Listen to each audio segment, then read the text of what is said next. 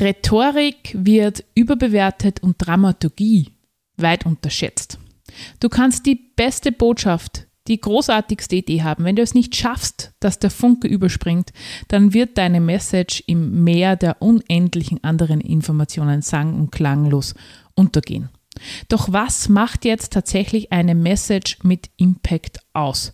Wie schaffst du es, dich selbst und andere zu überzeugen? Und was hat das alles mit Dramaturgie zu tun?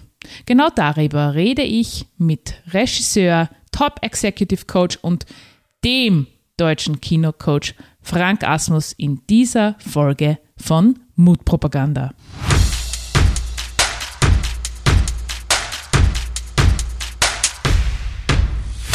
Herzlich willkommen bei Mutpropaganda, deinem Level Up Podcast mit mir, Leslie Jäger, um dich größer zu denken, mutig Neues zu wagen und dein Leben aktiv anzupacken. Hallo und herzlich willkommen zur 22. Folge von Mutpropaganda und ich freue mich sehr, denn ich habe heute wieder einen besonderen Interviewgast bei mir in Mutpropaganda. Er ist Regisseur, er ist Top Executive Coach und er ist vor allem eins und deshalb liebe ich das, was er tut so, er ist der Keynote Coach. Er ist Spezialist für Leadership und strategische Kommunikation und zu seinen Kunden zählen Top-Speaker, Speakerinnen, Spitzenpolitiker, Olympiasieger, führende Brands, DAX-Konzerne, Startups und, und, und. Also ich könnte jetzt die Liste ewig weiterführen. Und er ist auch Bestseller-Autor, da werden wir heute auch noch über sein Buch auch äh, sprechen. Und wie könnte es auch anders sein? Er ist seit vielen Jahren unter den Top 100 Excellent Speakern. Und ich freue mich sehr, dass er da ist und ich heute den roten Teppich für ihn ausrollen darf. Herzlich willkommen, Frank Asmus.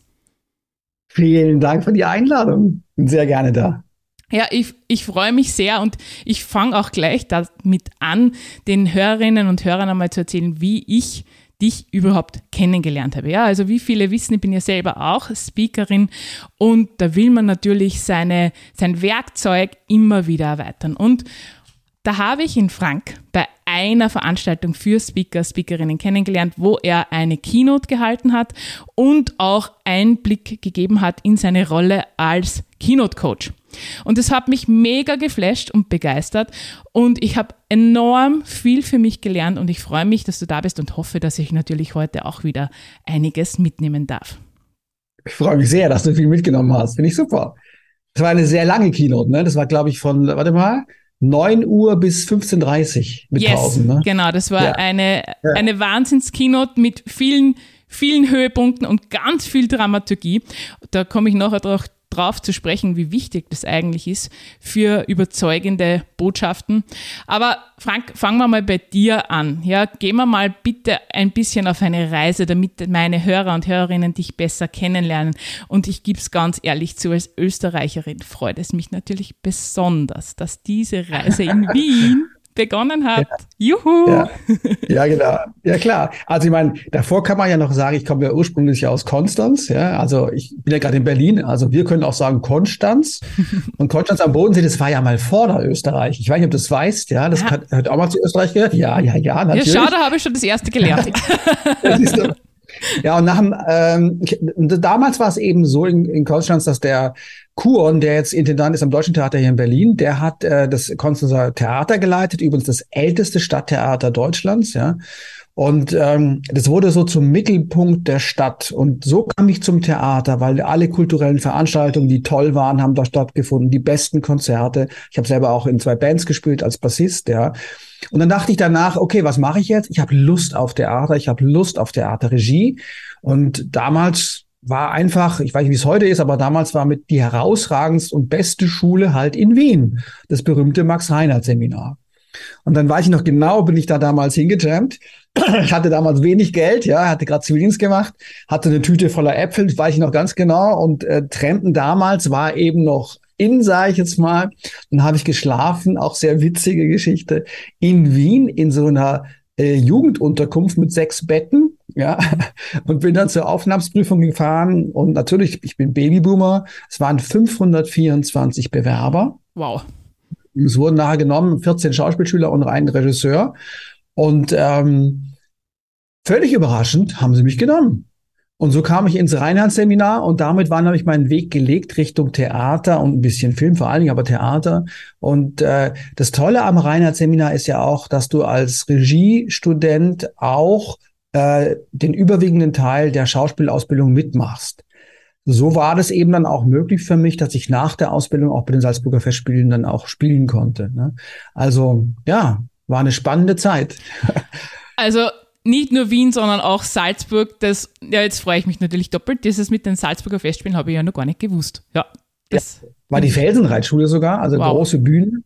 Und es war damals von Peter Stein inszeniert Julius Caesar und es war gigantisch. Da waren 100 Statisten und die damals oder von den damals herausragenden Schauspielern waren 30 auf der Bühne, ja, also ganz viele bekannte Leute.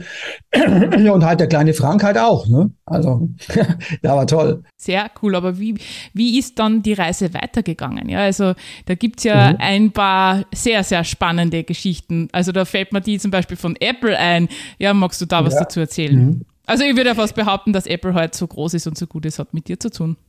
Ja, ja, natürlich, natürlich nicht, aber äh, vielleicht ein ganz, ganz, ganz, ganz klein wenig. Also der Direktor damals, der Professor Dr. Nikolaus Windesberg, ein äh, Salzburger, der war interessanterweise als Direktor einer der Power-User von Apple-Produkten damals. Und die haben sich bei ihm gemeldet und haben gesagt, hey, wir haben so ein Event in Wien, hast uns mal einen guten Regisseur, Regisseurin, die uns so ein bisschen unterstützen können, so ein bisschen Aufmerksamkeit zu erregen.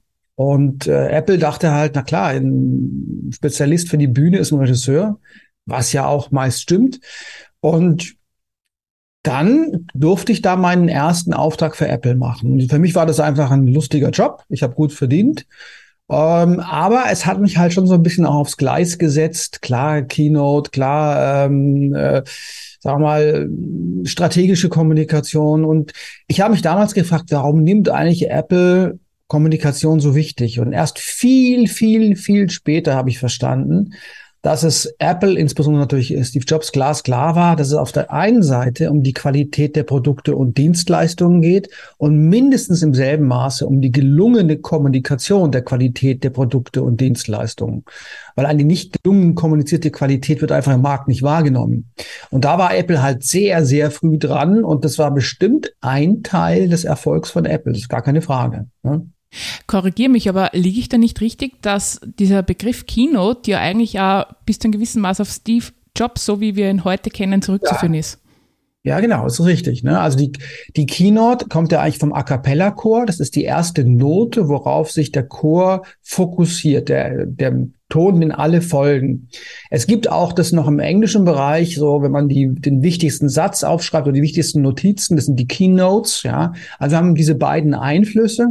Und Steve Jobs war meines Wissens der erste CEO, das genutzt hat für die Bühne. Das heißt, bei der bei einer Apple-Veranstaltung gibt es viele, viele verschiedene Vorträge und es gibt eben die Keynote. Das heißt also, wenn man auf manchen Veranstaltungen ganz viele Keynotes hast, äh, das ist verständlich, woher das kommt, aber eigentlich gibt es nur eine Keynote. Das ist das, wo alle sich drauf fokussieren. Also wenn die Vorständin oder ein Vorstand äh, vom großen Konzern auf die Bühne geht und es gibt eine neue Strategie, dann ist das eben die Keynote. Frank, ein Satz, der der mir bei dir so in Erinnerung geblieben ist und den ich nicht mehr vergessen habe, war so in die Richtung, und ich, ich, hoffe, ich habe es genauso äh, ja. parat, aber so Rhetorik wird überbewertet und Dramaturgie wird ganz oft unterbewertet. Also als Regisseur setzt er natürlich ganz viel auf die Dramaturgie. Magst du da mal vielleicht darauf eingehen, was das für dich bedeutet? Also ich, ich beziehe mich also nicht auf die griechische Rhetorik, sondern auch vor allen Dingen auf die Rhetorik im deutschsprachigen Raum. Und da wird in der Regel drunter verstanden, irgendwie mit besonders geschickten Sätzchen und so weiter jemanden irgendwie einzufangen. Die Sache ist die, es gibt schon einen schönen Satz von Schulz von Thun, dem Hamburger Kommunikationspsychologen. Authentizität ist wichtiger als rhetorisches Wirkbewusstsein. Sei nochmal. Authentizität ist wichtiger als rhetorisches Wirkbewusstsein. Das heißt, die Gefahr der Rhetorik, wenn man sich damit zu viel auseinandersetzt, kann sein, dass du einfach sehr strategisch wirkst und nicht mehr authentisch. Und da verlierst du bei bestimmten äh, kreisen fast alles. Ich mache mal ein Beispiel. Es gibt eine Partei in Deutschland, ich sage jetzt nicht, welcher Name das ist, die haben die meisten Rhetoriktrainings. Und das Problem ist, man merkt's. Das heißt, die äh, werden vielleicht dann bewundernd bei ihrer Peer Group, aber sie gewinnen nicht neue Leute dazu. Das heißt, viel wichtiger als Rhetorik ist wirksame Kommunikation. Ne? Also die, auch die, leider auch diese Manipulatoren wie ein Trump oder so, der ist authentisch. Ne? Und wenn du ein rhetorischer Lügner bist und es auf der Bühne auch noch bist, dann bist du eben authentisch. Der ist also frei in seiner Emotion, aber er weiß viel über kognitionspsychologische Prinzipien und eben auch Dramaturgien, wie die Kommunikation wirksam wird.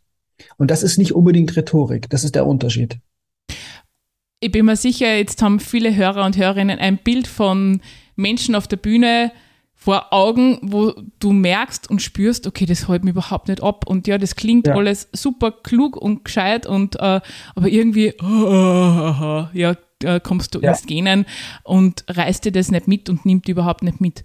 Aber die Frage ist ja dann tatsächlich, was macht denn Dramaturgie in einer Botschaft aus? Wie, äh, wie schaffe ich es denn tatsächlich, Impact zu erzeugen, der begeistert? Wir können ja mal auf der obersten Ebene anfangen. Aber bevor ich einsteige, noch ganz kurz. Äh, ich fand eben, und so ist ja auch mein Buch gegliedert, diese Logos, Pathos, Ethos von den Griechen wahnsinnig gut. Ne? Logos meint die Klarheit der Kommunikation. Und klare Kommunikation ist extrem wichtig, wenn du Leute wirklich überzeugen willst, womöglich auch nachhaltig. Das zweite ist eben Pathos. Es geht immer um Emotionen. Ne? Also Menschen zu gewinnen heißt in Wahrheit, sie emotional zu gewinnen.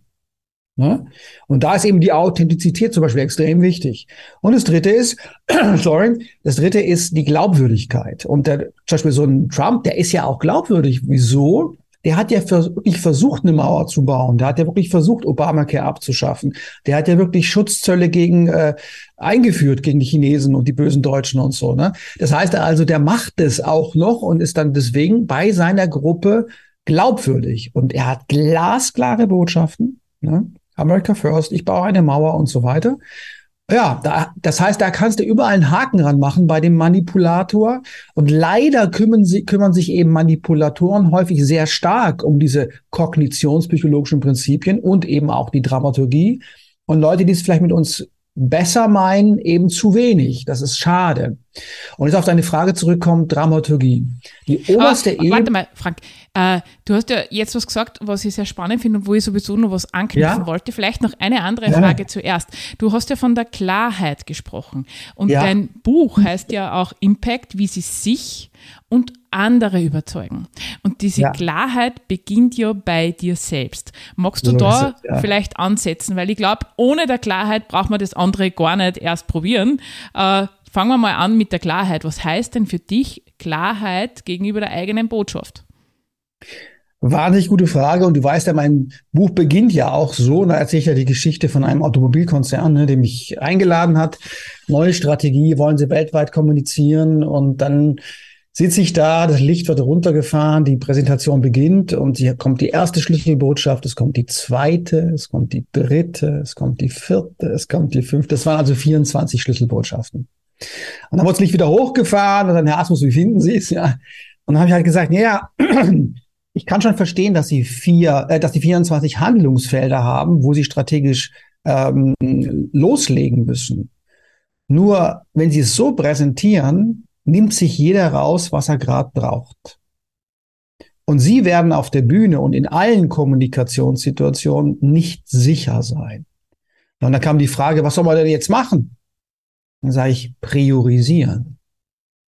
Und es geht immer. Man kommt, wenn man dann priorisiert, ist es eine Selbstklärung. Und klarer strategischer Kommunikation geht immer Selbstklärung voraus. Wir sind nie klar und ich darf mal sagen, ich lebe sehr gut davon, dass die Unternehmen nicht klar sind, die kleinen und die großen, ja. Aber wenn ich da reingehe, ich erfinde ja nicht die Strategie für die Unternehmen, sondern ich sorge nur dafür, dass wir da eine Priorisierung, eine Clusterung reinkriegen. Na, und damals, vor sieben, acht Jahren, kam eben raus Elektromobilität, autonomes Fahren, digitale Prozesse und Services.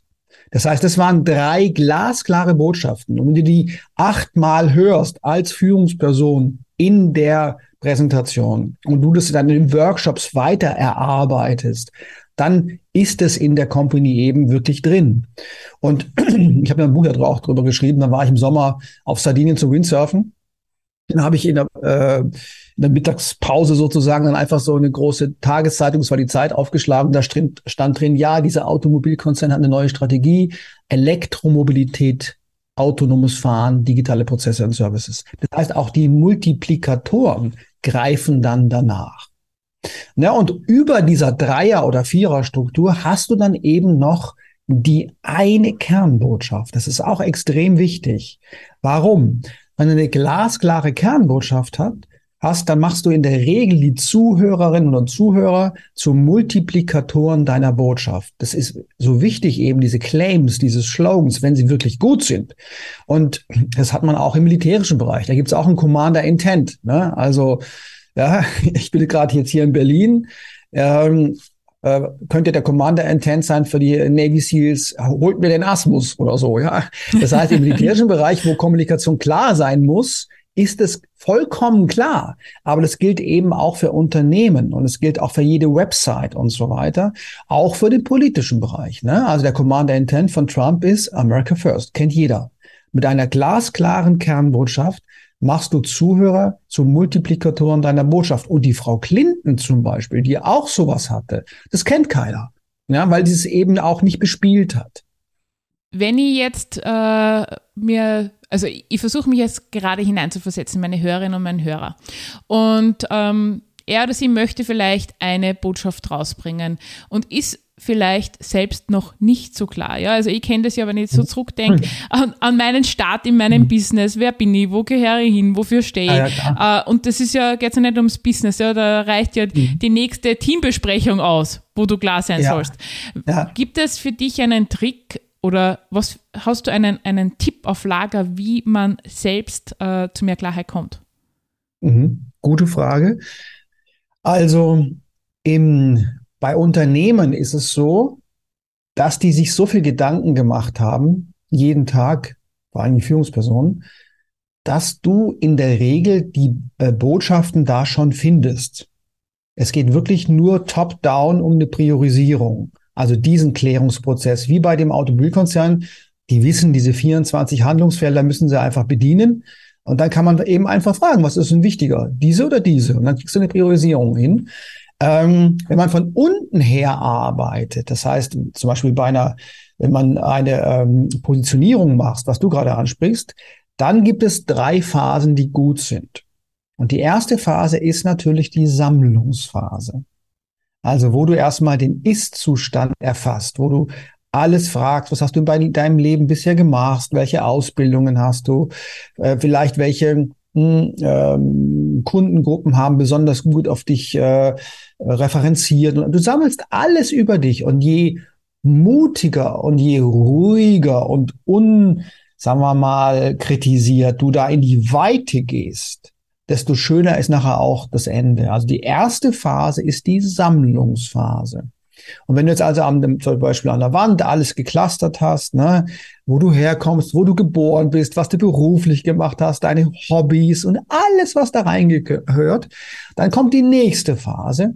Und da könnte man sagen, da ist so eine Gliederungsphase. Du fängst es also an, Strukturen, du versuchst Strukturen zu erkennen. Dinge, die sich wiederholen, wichtige Botschaften, die dir wichtig sind. Und die dritte Phase ist dann nach der Gliederungsphase Kill Your Darlings. Das heißt also die Auswahlphase. Also was nimmst du dann da raus für deine Positionierung? Und bei der Positionierung hast du ja letztendlich drei Bereiche, die wichtig sind zu, aus meiner Sicht, die man befragen sollte. Das eine ist also deine Stärken und der Ist-Zustand. Wer bist du überhaupt? Und zwar real. Und dann der zweite Punkt ist, welches erfolgsversprechendste Spezialgebiet ergibt sich daraus? Und es sind meistens mehrere. Ne? Also aufgrund des, was du bisher ge getan hast, kannst du feststellen, ach guck mal, das könnte ich machen, ach guck mal, das könnte ich auch machen. Ja? Keine Ahnung. Oh, ich kenne das so gut. ja, genau. Und dann kommt die dritte wichtige Frage, die die meisten nicht stellen, gerade Coaches, Trainer, Speaker. Äh, die dritte oder auch manche Berater, auch, auch kleine Unternehmen, ähm, auch größere, fällt mir gerade ein. Die dritte Frage ist dann, welche erfolgsversprechendste Zielgruppe ergibt sich jetzt aus der Analyse der Ist-Situation. Warum ist das wichtig? Weil erf besonders erfolgreiche Unternehmen haben natürlich eine spitze Positionierung oder haben eine Spezialgebiete. Aber wenn du eine Zielgruppenbesitz hast, also wenn du eine Gemeinschaft von Kunden hast, dann kaufen die bei dir gerne auch andere Sachen. Beispiel Apple. Apple war früher ein Computerhersteller. Das war die Spezialisierung. Aber die haben dann auch irgendwann mal gemacht ein iPod und ein iPhone und ein iPad und eine Uhr und was sie alles machen. Und bestimmte Leute gucken da drauf, was Apple macht. Und es sind weltweit gesehen Millionen. Das ist Zielgruppenbesitz. Bei mir zum Beispiel auch wird es nochmal anschaulicher. Also meine Spitze ist ja der Keynote Speech Coach für Vorstände, Geschäftsführer und Unternehmerinnen. Klar habe ich auch Olympiasieger und so weiter, aber das ist so, äh, was meine Spitze ist. Und dann sagen die irgendwann, wenn man erfolgreich zusammengearbeitet hat, häufig, Herr Asmus, das haben wir schon so toll zusammengearbeitet, äh, könnten sich vorstellen, auch ein, eine Keynote selber zu halten in meinem Führungskreis. Ja, kein Problem. Oder es wird ein Workshop. Oder äh, sie sagen, ja, mein Marketing müsste das eigentlich auch alles wissen mit diesen kognitionspsychologischen Prinzipien. Könnten Sie da mal einen Workshop halten oder können Sie eine Speech machen beim Vertriebs- und Marketing-Meeting. Das heißt also, ähm, durch meinen Zielgruppenbesitz werde ich weitergereicht in meiner Positionierung. Und viele Leute haben eben Angst vor der Spitzenpositionierung, weil sie denken, sie sind die Spitze. Es ist aber nicht so. Die Spitze ist dein Schaufenster. Ja? Du legst also das Beste in dein Schaufenster mit einer gewissen Blick auf eine gewisse Zielgruppe. Ja? Also Gucci legt da halt Handtaschen rein für 4000 Euro oder so in der Kärntner Straße. Ja? Da, da wählt sich es dann schon aus von den Leuten, die vorbeikommen, wer da reingeht und wer halt nicht. Ja, das heißt, die haben bestimmte Produkte, aber die haben auch ganz klar eine Zielgruppe vor Augen. Und dann bleibt jemand stehen, der vielleicht vermögend ist und sagt, guck mal, Schatz, die Tasche, die ist aber besonders schön, lass uns doch mal reingehen. Ja? Und dann gehen sie rein in den Laden und dann liegt da irgendwie so, ah, die Tasche ist schon teuer, aber guck mal hier, äh, dieses Tuch, das wäre doch schön, wenn wir jetzt gemeinsam nach Florenz fahren im, an Ostern. Das wäre doch was Schönes, ja. Sag, kaufen Sie das Tuch. Verstehst du? Ja. Du hast also, das ist so ein Bild, was ich gerne nutze, weil es sehr klar macht, du hast ein Schaufenster, so spezifisch in dem Markt, gilt für KMUs, gilt für Einzelunternehmer und so weiter. Du hast einen Laden, da darfst du gern viel reinlegen, aber du hast eben keinen Bauchladen. Du hast einen richtigen Laden, ja. Und da vorne ist das Schaufenster. Und dann fragt dich jemand vielleicht, ja, ähm, sagen Sie mal, wir haben so eine äh, Gruppe von Unternehmerinnen, ja. Ähm, wir treffen uns jetzt äh, diesen Sommer Nehmen wir mal Florenz, eine Woche in, auf einem Landgut in Florenz. Wir bräuchten jemand wie Sie, der uns da ein bisschen begleitet. Ja? Und wenn du Lust drauf hast, sagst du ja. Und dann lässt du das ins Lager und vielleicht kommt irgendwann wieder jemand vorbei und hat eine ähnliche Frage. Und dann kannst du sagen, ja, warten Sie mal, da habe ich noch was im Lager. Denn vor zwei Jahren war ich in Florenz. Versteht ihr? Ja. Also Schaufenster, Kärntner Straße, Schaufenster. Ich gehe rein in den Laden, da darf alles Mögliche drin liegen. Und dann gehst halt noch, wenn du Lust hast, auch noch ins Lager. ich finde das Bild super und es holt mich selbst mega ab. Also ich weiß ja von mir, wie schwer das manchmal ist, auf also eine, ein, eine Positionierung oder das, wofür du stehst, spitz zu halten, ja. Weil das ist ja immer auch ein Entscheiden, ja, gefühlt ein Entscheiden. Und ich weiß noch, ich habe auch angefangen mit einem Bauchladen, ja, und ich habe ja ich wollte alles festhalten, ja, ich wollte einfach alles ja. und für alle Menschen, ja, alle Menschen sind bei mir willkommen und das sind sie natürlich nach wie vor, aber mir hat auch irgendwann einmal klar werden müssen, dass meine Zielgruppe insbesondere Frauen sind in meinem Alter, fünf Jahre ja. plus, fünf Jahre minus. Und ja. natürlich gehe ich auf diese Frauen in meiner Botschaft am aller, allermeisten ein. Ja, dass ich dann noch andere Dinge mache, ja, die sind dann im Laden, aber das habe ich auch lernen müssen. Ich muss auch dazu sagen, da hat mir dein dein Vortrag oder eigentlich dein, dein Monster-Workshop, deine Monster-Keynote ja damals mega geholfen, das zu verstehen. Ja? Vielen Dank. Also das, was ihr da jetzt in fünf Minuten gelernt habt oder gehört habt, ja, also das hat man mir in einigen Stunden in mein Hirn dreschen müssen, bis zu einem gewissen Grad, ja. Äh, und es hat mich so begeistert, dass ich es auch getan habe, ja. Und seitdem, seit meinem äh, ja, Keynote, den ich vom Frank besucht habe, das auch tatsächlich so umsetze und damit erfolgreich bin. Das ist ja noch das Schöne dran. Wenn du das umsetzt, was der Frank sagt, dann bist du tatsächlich erfolgreich mit dem. Und darauf kommt es ja an. Und wir, wir unterschätzen häufig, welche Stärken wir haben oder man kann auch sagen, was wir schon alles erlebt haben. Beispiel, meine Frau. Meine Frau, kennst ja, CEO von meinem Unternehmen, aber unsere Kinder sind 12 und 16. Jetzt will sie auch wieder mehr als, sie war ja Schauspielerin, sie hat eine Coaching-Ausbildung, sie ist Mediatorin, wieder mehr als Coaching arbeiten. Dann habe ich das auch gemacht. Also erste Phase Ist-Situation. Da kam zum Beispiel raus, eine Oma von ihr hat ein Haus im Engadin gehabt, in, äh, in der Schweiz. Sie war immer jedes Jahr im Engadin zum Skifahren, lange Zeit und so. Und sie liebt die Schweiz und die Schweizer lieben sie, weil sie ist eine Berlinerin, sie ist Halbamerikanerin. Sie finden sie sehr inspirierend, die Schweizer. Und auch eines ihrer Engagements, ein wichtiges Engagement war in Zürich. Ja, also sie hat ganz stark diesen Schweizbezug. Und es war ihr jetzt nicht klar, Natürlich war es ihr klar, aber nicht für die Positionierung klar. Mhm. Und ähm, dann haben wir festgestellt, okay, sie resoniert besonders gut mit Schweizer Frauen insbesondere. Ja, das heißt, ähm, wenn wir jetzt also Ads schalten würden, also Werbung, was wir jetzt nicht tun, dann würde ich die eben nicht in Berlin schalten und nicht in Frankreich schalten, sondern in Zürich schalten. Weil es ist ein Asset, verstanden zu haben, mit welchen Menschen ich gut resoniere, weil es letztendlich um Zielgruppenbesitz geht. Danke nochmal für diese Klarheit und für dieses auf den Punkt bringen, warum diese Klarheit da so wichtig ist.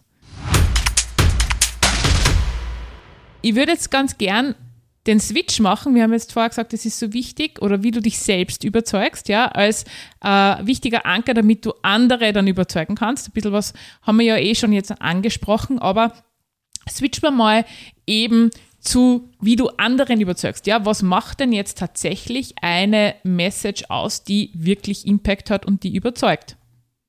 Ähm, natürlich brauchen wir Beweise, um etwas ähm, glaubhaft auch rüberzubringen. Und da gibt es auch wieder nur drei Beweisarten. Es gibt Zahlen, Daten, Fakten, die sind wichtig für die sogenannte Objektivierung. Die sind aber auch wichtig für den Kompetenznachweis. Wenn du gute Zahlen hast, mit guter Quelle, wirkst du in der Regel, in der Regel kompetenter, vor allen Dingen im Businessbereich. Dann hast du natürlich auch äh, Beispiele. Warum hast du Beispiele? Weil damit wird es anschaulich. Das Fenster zur Imagin Imagination öffnet sich. Ja, ich sage ein Beispiel, Toskana, hat man sofort ein Bild, ja. Und das dritte, und es wird hoch unterschätzt als Beweisart, das sind eben Geschichten. Und alle sehr wirksamen Kommunikatorinnen und Kommunikatoren in der Welt, natürlich auch die Manipulatoren, erzählen ständig Geschichten. Warum? Weil wenn du eine Geschichte erzählst, öffnet sich nicht nur die Imagination, sondern ich trete ja in deine Imagination. Ich bin bei dir im Kopf. Und wenn ich bei dir im Kopf bin, gibt's keine Trennung erstmal mehr.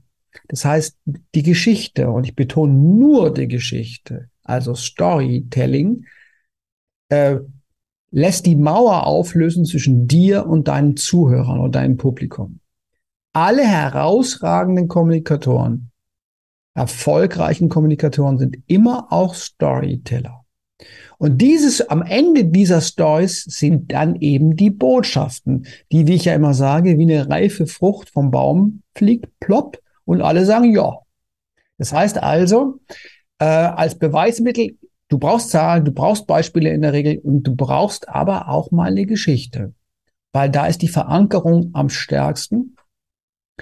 Ähm, ja, auch unsere Glaubenssätze, also Sätze, die wir glauben und die uns steuern tagtäglich, sind vor allen Dingen entstanden über Geschichten von anderen. Wir denken immer, das wären eigene Erfahrungen. Nee, nee, nee, sind vielleicht 10, 15 Prozent. Das andere sind alles Geschichten von Mama, Papa, Onkel, Tante, Geschwister, äh, den Medien, TikTok, was weiß ich. Das heißt, Menschen folgen Menschen und diese Geschichten, die da erzählt werden, bilden bei uns Glaubenssätze. Das heißt, du kannst sogar bei Leuten eben Glaubenssätze bilden über Geschichten. Das ist unglaublich. Ähm, also, ich fasse nochmal zusammen. Du hast die eine Kernbotschaft. Du hast vielleicht darunter Schlüsselbotschaften, wie es der Trump eben auch hat. Ne? Also oben wäre äh, America First, drunter ist, ich baue eine Mauer Obamacare wird abgeschafft, ausländische Unternehmen zahlen Strafzölle. Und darunter sind auch Zahlen, sind Beispiele, aber eben auch vor allen Dingen Geschichten. Das ist besonders wirksame Kommunikation und leider benutzen das sehr stark die Manipulatoren weltweit und äh, vielleicht ja die Leute, die mit uns Besseres vorhaben, viel zu wenig. Frank, ich muss tatsächlich sagen, also das kann ich ja aufgrund von deinem Vortrag, den ich besucht habe, also mir fällt ja immer ein Vortrag, Keynote, es war ja alles in allem, ja. Ich habe ja so viel gelernt. Ja. Deine Geschichten, die sind ja wirklich, also an die kann ich mich erinnern. Ja, es ist jetzt. Monate ja. später, wir erinnern uns an die Geschichten. Und äh, ich erzähle ja auch gerne Geschichten und ich liebe Geschichten, ja. Also äh, bei mir gibt es zu jedem Thema Geschichten. Aber ich weiß auch, wie schwer das ist äh, und welche Blockaden man im Kopf hat, oftmals mhm. hinsichtlich, hinsichtlich dieser Geschichten. Ja, Total, äh, ja. nämlich, mhm. wie, äh, wie, baut man die auf? Was kann ich denn überhaupt erzählen? Wie das überhaupt wer hören? Äh, soll ich da meine eigene nehmen oder die von quasi vom Nachbarn, vom was weiß ich wen? Ja, äh, Hast du da einen Tipp? Ja, weil ich weiß tatsächlich, der Knackpunkt liegt oft an dem, dass man irgendwie nicht auf seine Geschichten kommt, ja, und oder vielleicht manchmal zweifelt, ob die überhaupt ausreichen. Also grundsätzlich hat man ja drei Arten von Geschichten. Und wir können es mal referenzieren auf dem auf Business sozusagen. Ne? Die erste Möglichkeit, Geschichten zu erzählen, sind ausgedachte Geschichten. Das funktioniert im Business nicht. Viele Trainer benutzen das in Trainings, funktioniert nicht. Kein Mensch interessiert sich für ausgedachte Geschichten. Das geht nur bei unseren Kindern. Ja? weißt, die Maus vom Kollwitzplatz, habe ich früher mal erzählt. Ja, da geht es. Bei Kindern ist es wunderbar, kann man gut Storytelling üben. Die zweite Abteilung von Geschichten sind eben deine Kundengeschichten oder auch bei meinem Unternehmen die Mitarbeitergeschichten. Also eben diese Corporate-Geschichten. Und es gibt Unternehmen, die haben tatsächlich, wie Microsoft, ein Schiff Storytelling Officer. Das heißt, da werden die besten Kundengeschichten gesammelt. Weil klar, das ist brutal stark, ne? das sind soziale Wesen. Und wenn es eben nicht nur als Beispiel erzählt wird, sondern als Geschichte, dann bleibt es im Kopf. Ne? Also deine besten Kundengeschichten oder bei einem Unternehmen auch jetzt Employer Branding, die besten Mitarbeitergeschichten. Man kann die auch abfilmen, wie sie erzählen, wie sie da gekommen sind und hier angefangen haben, wie sie sich wohlfühlen, wie sie gar nicht mehr weg wollen. Ja. Das zieht dann eben andere Leute an. Und der dritte Bereich sind eben auch mal persönliche Geschichten. Und äh, zum Beispiel, wenn der Vorstandsvorsitzende an einem bestimmten Punkt bei einer großen Keynote sagt, und hier möchte ich gerne mal eine persönliche Geschichte erzählen, da wird's immer ganz still. Alle Antennen werden ausgefahren. Jetzt zeigt er sich. Jeder Überzeugungsvorgang hat ein Stückchen mit Identifikation zu tun. Ne? Die einen gehen bei Nike einkaufen, die anderen bei Adidas. Häufig hat es mit Identifikation zu tun. Und wenn du eine persönliche Geschichte erzählst, hast du die größte Identifikation, weil die Menschen ja, äh, Verletzlichkeit verbindet. Und wenn damit eine wichtige Botschaft verbunden ist fürs Unternehmen, zum Beispiel wieder durch eine schwere Zeit gekommen ist oder so, äh, ist er für mich als Leader interessant und ich habe was gelernt. Great Leaders are Storytellers. Und wie findest du jetzt die Geschichten? Naja, klarer Kommunikation geht Selbstklärung voraus. Wir haben alle solche Geschichten. Wir haben alle unsere Heldenreise. Wir haben alle schwierige Momente im Leben äh, überstanden. Wir haben, es gibt bei uns so viel zu, äh, zu erzählen wir dürfen das halt mal entdecken. Man könnte zum Beispiel sich einen schönen Tee machen oder einen Kaffee, dann in ein Zimmerchen gehen und sich fragen, welche, und du kennst es, welche richtungsweisenden Erlebnisse hatte ich in meinem Leben so? Welche fallen mir da ein? Es geht nicht um richtig oder falsch, sondern was fällt mir gerade ein? Irgendwas sind häufig Kindheitsgeschichten, vielleicht aber nicht nur. Es sind auch häufig äh, negative Geschichten, also wo was über schwierige Phasen im Leben, aber vielleicht nicht nur, auch schöne Dinge. Und dann kannst du dich, kannst du mal so sammeln. Dann kannst du fragen, und welche Botschaft liegt jetzt in der Geschichte? meistens sind es auch mehrere. Und äh, um es jetzt zu verkürzen, kann ich sagen, ähm, herausragende Kommunikatoren kennen ihre Geschichten. Oder wie die Amerikaner sagen, deine Geschichten sind dein Gold. Deine Geschichten sind dein Gold. Und je mehr du dich damit befasst, desto mehr poppen jeden Tag neue Geschichten auf. Und, oh, das war ja auch noch ein Mensch, das, oh, das könnte ich auch noch erzählen. ja, plötzlich hast du ganz viele Geschichten. Ich finde das mega spannend, äh, denn ich habe für mich selbst ja lang überlegt, also was macht denn mein Erfolg bei meinen Vorträgen aus, ja? Und natürlich holst du dir das Kundenfeedback ein und in, ich würde mal sagen, in 90 Prozent der Fälle ist es das, dass ich meine persönlichen Geschichten teile. Ja, also dass ich die Menschen Anteil nehmen lasse an dem, was mich bewegt, was mich bewegt hat, äh, wie meine Reise war. Äh, also ich finde, das, das ist total wichtig. Und ähm, vielleicht hast du auch noch so eine, einen Tipp, ja, also Geschichten haben wir alle viele, ja, aber gerade die, äh, wo man sich denken, okay, ähm, wen interessiert denn das jetzt, das, was ich durchgemacht habe? Ja, also da gibt es ja oft so eine, eine Hemmschwelle, wenn man glaubt, das ist jetzt nicht wertvoll. Äh, was ist denn da deine Erfahrung damit? Da hast du sicher hunderte schon gemacht. Ähm, vielleicht hast du da auch noch einen Muttipp, ja, wir sind ja in Mutpropaganda. Na, also wir haben ja diese drei Ebenen. Ausgedachte Geschichte, Corporate-Geschichte, persönliche Geschichte. Du kannst ja auch mal mit Corporate-Geschichten anfangen, was du so erlebst im, im Business-Alltag. Äh, zum Beispiel, warum ist es wichtig? Weil äh, für den Überzeugungsprozess gibt es zwei wichtige Dinge. Menschen folgen Menschen und Storytelling ist das stärkste Mittel. Äh, warum Menschen folgen Menschen? Zum Beispiel, Nehmen wir nochmal, äh, auch wenn viele da negative Emotionen dazu haben, aber nur als äh, anschaulich, Anschauungsobjekt, nehmen wir mal die Corona-Zeit. Die Corona-Zeit, keiner von uns kennt sich aus mit Corona-Viren, kein Mensch. Ja. Manche denken es jetzt vielleicht, aber ihr kennt euch immer noch nicht aus, ja. äh, weil ich tue ja nicht morgens äh, Coronavirus sezieren und sage dann, Kinder, ich weiß Bescheid, jetzt Masken auf oder nicht. Ja, das weiß ich ja nicht. Das heißt, wir alle folgen anderen Menschen weil es außerhalb unserer Expertenbereich ist. Manche folgen irgendwelchen vielleicht Verschwörungstheorien und die folgen dem, ganz wurscht, ja. Aber wichtig jetzt erstmal, Menschen folgen Menschen. Das ist immer so. Das ist auch bei Unternehmen so. Menschen folgen Menschen. Das ist auch, wenn du als Trainerin oder Speakerin unterwegs bist. Die Leute folgen dir, wenn sie guten Rapport haben, gute Beziehung zu dir haben.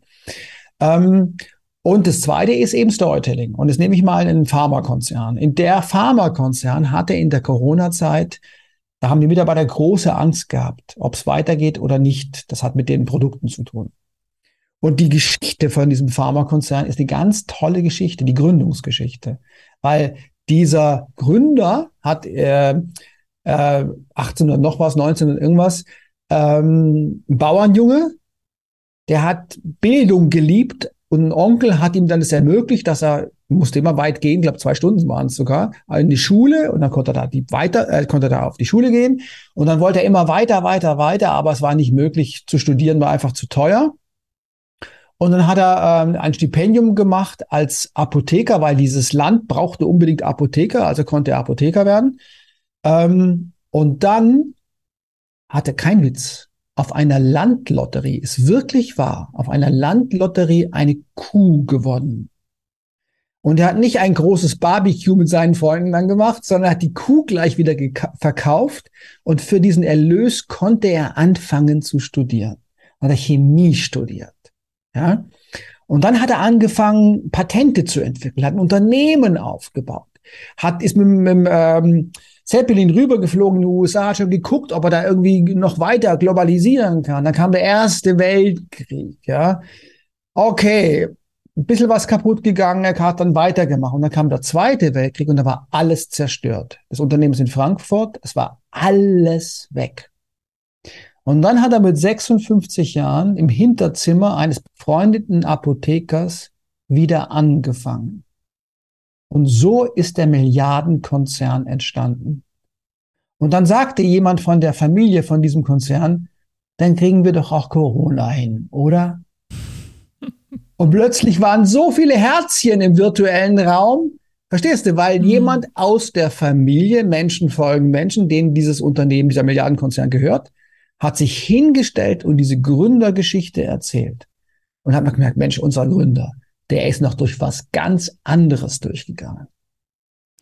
Wow, also ich, also ich habe jetzt Gänsehaut, ja, Uh, und ich bin davon überzeugt, wie muss es dann den Mitarbeitern und Mitarbeiterinnen gegangen sein, wie sie diese Geschichte gehört haben. Also da sind wahrscheinlich nicht nur Herzen, sondern auch Tränen geflossen, uh, weil es mega inspirierend ist, einfach weiterzumachen und nicht aufzugeben. Also, wow. Und man, und man merkt daran, es geht nur mit einer Geschichte. Natürlich ist es eine relevante Geschichte, ne? aber es geht nur mit einer Geschichte, diese Emotionen äh, rauszukitzeln. Und diese Geschichten, die ja wir alle haben, sind es wert, nach außen getragen zu werden. Ja?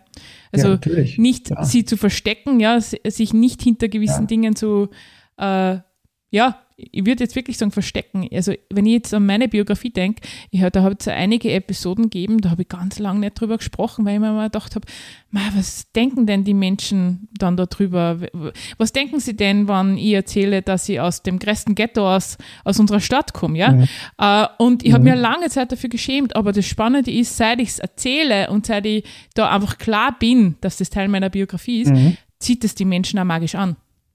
Ja, also und Natürlich, du ziehst die du hast, Menschen an, die. Du hast eine Heldenreise hinter dir. Ja. ja, jetzt kommt das nächste Stichwort. Heldenreise. Da, da wollte ich dich noch ja. fragen. Ja, ich bin, ich bin davon überzeugt, also ich habe es ja geliebt, wie, uns, wie du uns das erklärt hast. Ja, ich habe es geliebt und es ist so, so klar. Ja, äh, aber was ist denn eine Heldenreise, damit meine Hörer und Hörerinnen das jetzt auch noch wissen? Also vereinfacht gesagt hat Storytelling immer eine Dreierstruktur. Es geht immer erst um den Kontext, also die Situation. Erster Akt. Ja? Star Wars, Luke auf dem Wüstenplanet. Zweiter Akt ist Action. Irgendwas passiert. Irgendwas wird überwunden. Irgendwas Böses. Ja? Darth Vader, Todesstern. Dritter Akt. Es geht um die Ergebnisse, die Results. Ja, Todesstern wird zerstört. Und er ist nachher ein gefeierter Held. Ja, also nochmal gesagt, immer erst Kontext, Action, Results. Das sind die drei Akte eines Films. Und äh, in der Heldenreise eben gelingt es einem Held, etwas zu überwinden. Ja, zum Beispiel könntest du sagen, wenn du jetzt da draußen ein Unternehmen hast, ein KMU, ja, dann ist dein Kunde ein Held. Ja, Kontext, der Kunde hat irgendein Problem. Er trifft auf dich, du bist der Mentor. Du gibst ihm einen Plan, er macht sich auf den Weg und das Problem ist gelöst. Du könntest also die Kundengeschichte, die erfolgreiche Kundengeschichte als Heldenreise erzählen. Und natürlich kann man da tiefer einsteigen, weil hm, häufig hat diese Heldenreise zwölf Stationen. Das ist jetzt sehr komplex, also vier pro Akt. Ja, kann man ja mal googeln oder in meinem Buch nachlesen. Ja. Ähm, ich empfehle es sehr. Also eh, nochmal gleich Spoiler, lest das Buch. Es ist unglaublich. genau. Also es war jetzt kein Pitch für, weil ich. Na, ich pitch für dich, das aber, reicht. Ja. Schau, da haben wir aber, schon wieder die Heldenreise. genau, genau. Also man kann ganz viel ob eine Keynote, ein Pitch, ja, die größten Pitches, bei denen ich beteiligt war, ja eine Milliarde, ob es ein Pitch ist, ob irgendein Film gedreht wird, kann man als Heldenreise erzählen. Und die Sache ist eben die, viele Videos, zum Beispiel über Companies, sind nicht gut, weil sie kein Storytelling machen. Sondern da wird irgendwie so, auch schon auf der Website, so, wir haben so, so viele Mitarbeiter, wir haben so viel, oh, interessiert kein Mensch. Du kannst aber natürlich jede Unternehmensgründung und jedes Unternehmen hat eine Heldenreise hinter sich. Du kannst das als Heldenreise erzählen. Weißt du, so 12, 15 Sätzchen. Und da kannst du ja reinpacken, die, die Daten. Wie viel äh, wie viele Mitarbeiter und so. Ne? Und heute, das wäre jetzt praktisch dritter Akt, und heute haben wir 55.000 Mitarbeiter und sind das führende, keine Ahnung was. Ne? Also du kannst da alles an Daten reintun, wenn du eben eine Dramaturgie hast, die auch wirklich spannend ist. Ne? Da schließt sich jetzt auch wieder der Kreis, warum Dramaturgie einfach wichtig ist. Ja. Und äh, boah, es ist, wenn ich jetzt auf die Uhr schaue, die Zeit fliegt. Ja, 40 Minuten, 45 Minuten verfliegen im Nu und leider hat alles Gute auch irgendwann einmal ein Ende. Allerdings, lieber Frank, ich bin davon überzeugt, dass ganz viele Hörer und Hörerinnen das mega spannend gefunden haben, was du da alles tust und machst und schaffst. Und jetzt würde ich dich gerne mal fragen, wo finden sie dich denn, wenn sie mehr von dir wollen? Ja, das ist ja lieb. Also wenn ihr, wenn ihr so meine Reise durch die Führungskommunikation, die strategische Kommunikation und so weiter mitverfolgen wollt, dann einfach LinkedIn. Weil da poste ich so zweimal äh, die Woche was, ja.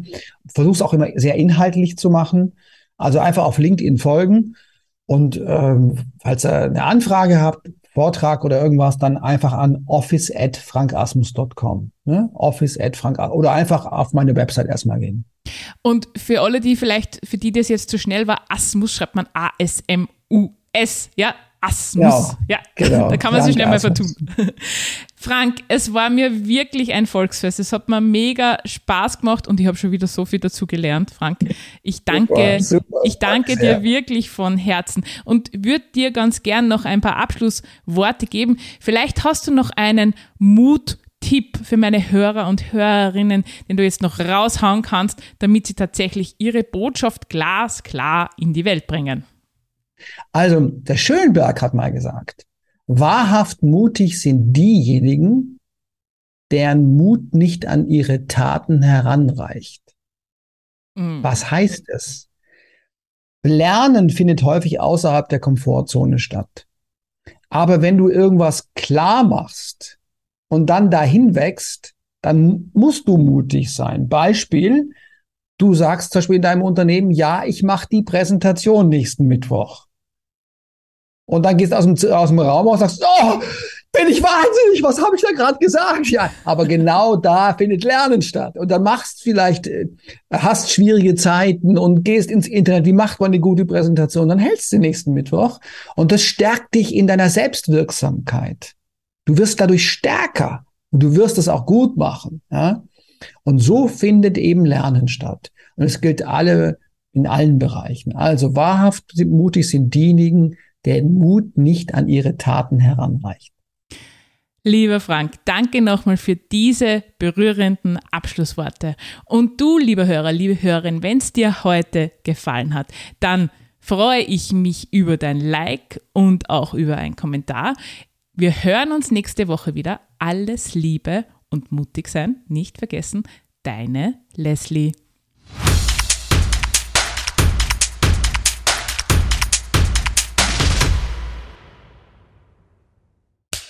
Cut. Und wer hat's produziert? Das Pod. Deine Podcast-Agentur.